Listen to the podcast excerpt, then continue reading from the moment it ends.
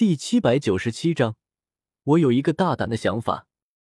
灵兽罩内，古老祭坛之上，紫妍盘膝坐在龙皇本源果树苗前，白紫般的额头上冒出一层细密汗水。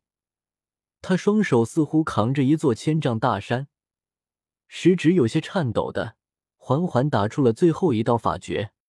呼呼呼！一半太古虚龙，一半远古天皇模样的龙皇本源果实表面爆发出刺眼的光芒，有奇异香味弥漫开来。我站在一旁为紫妍护法，此刻忍不住用力嗅了嗅，这可是遍观斗气大陆历史长河也极为罕见的至宝。别说斗宗了，就是古往今来无数斗圣强者，亲眼见过此物的也没几个。奇异香味钻入我鼻尖后，迅速融入我肉身和灵魂中，我整个人顿时神清气爽。原本操控十具地妖龟、一具雷幻身而颇为疲劳的灵魂，此刻竟然也是一清，恢复了不少。真乃天地奇珍！我忍不住赞叹道。金紫二色光芒中，龙皇本源果徐徐融化成一滩液体，伴随着紫妍右手一招。液体飞入他掌心中，缓缓渗入他肉身之中，而紫妍的右手小臂上也赫然多出一个寥寥数笔的简单纹图，可看那模样，分明像是龙皇本源果。紫妍伸手摸了摸手臂上忽然出现的纹图，抬头对我笑道：“呵呵，纳兰叶，紫妍已经成功把龙皇本源果采摘下来了。不过我能感受到。”它蕴含的能量极为恐怖，我也只能暂时将它封印在体内，还需要回去龙岛让那些老家伙处理。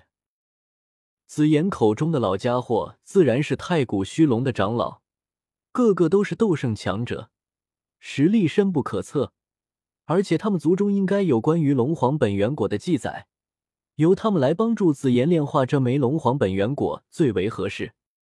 我微微颔首。目光落在这片赤色平原上，在那些赤色的沙土中，一些灰白色的骨头勾勒出了一具太古虚龙、一具远古天皇的遗骸。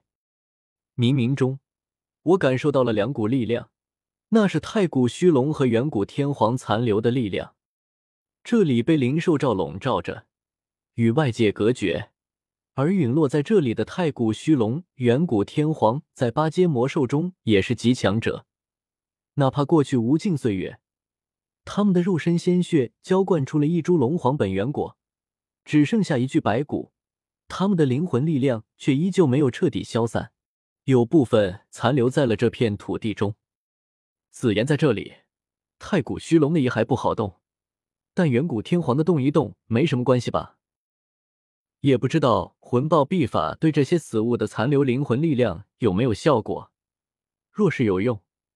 若是能将这头远古天皇残留的灵魂力量吸收，哪怕只是一部分，也足以令我的灵魂力量升华。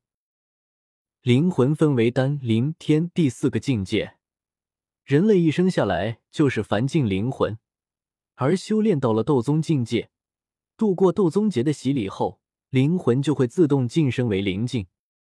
以此类推，想要成为天境灵魂，就需要成就斗圣。度过斗圣劫，可这并不是唯一的办法。我盯着祭坛下的远古天皇遗骸，目光微微闪烁。若是能吸收这具遗骸上的残留灵魂力量，或许我能提前突破，在斗宗修为就拥有天境灵魂。紫妍，我有事要做，你到一旁为我护法。紫妍微微一愣，随后乖乖退到祭坛角落里，眨着一对小眼睛，静静看着我。便见我在祭坛边缘盘膝坐下，先是服用了一枚温养灵魂的丹药，随后打坐调息至巅峰状态。开始吧。我深吸口气，低头凝视着祭坛下庞大的远古天皇遗骸，右手食指、中指并拢作剑指，点在额头眉心处，在灵魂之中缓缓凝结出一枚灵魂种子。随着剑指抬起。这枚我静心、细心、精心凝聚的灵魂种子缓缓透体而出，伴随着我挥手一指，就像是随风飘扬的蒲公英般，缓缓落向祭坛下掩埋在赤色沙土中的庞大远古天皇遗骸。吃吃吃！整具远古天皇的庞大遗骸忽然抖动起来，并且随着时间的推移，幅度越来越大，就像是一滴冰水落入热油锅中，反应剧烈。我脸上露出一丝喜色，这是最怕没有任何反应。既然远古天皇遗骸给了反应，就说明我的想法或许可行。我细细感受着远古天皇遗骸上残留附着的灵魂力量的变化，双手法诀跟着一变，控制着灵魂种子的生长，或是停止，或是全力吸收，或是防御避让。就像是驾着一叶小船行驶在大风大浪的海面上，我就是那个舵手，必须时刻打起精神，小心翼翼的操控着这条小船，不让它翻了。紫妍站在祭坛另一边，见到这等大动静后，忍不住踮起脚尖朝我这边看来。只是他本就不高，踮起脚尖也没增加多少高度，压根就看不到什么。只好一点一点向我这边挪来，然后才看清楚，是那具远古天皇的尸体。纳兰叶在干什么？难道是想鞭尸，将这具扁毛畜生的骨头给拆了？紫妍歪着脑袋想到，要真是这样，完全不需要这么麻烦，他只需要几拳下去，就能将这具骨头打得七零八落。速速速！灵魂种子汲取着远古天皇残留的灵魂力量。缓缓生根发芽，几片叶子生长出来，舒展在灰白色的遗骸上。我一颗心顿时提到嗓子眼上，双眼瞪大，顾不得漫天飞扬的尘埃，眼睛一眨不眨的紧盯着祭坛下的遗骸，双手法诀不断变换，一点一点呵护着灵魂种子的成长，亲眼看着它徐徐长成一棵小树苗。然后，在一条柔嫩的树枝上，有一枚极小的灵魂果实缓缓凝结出来。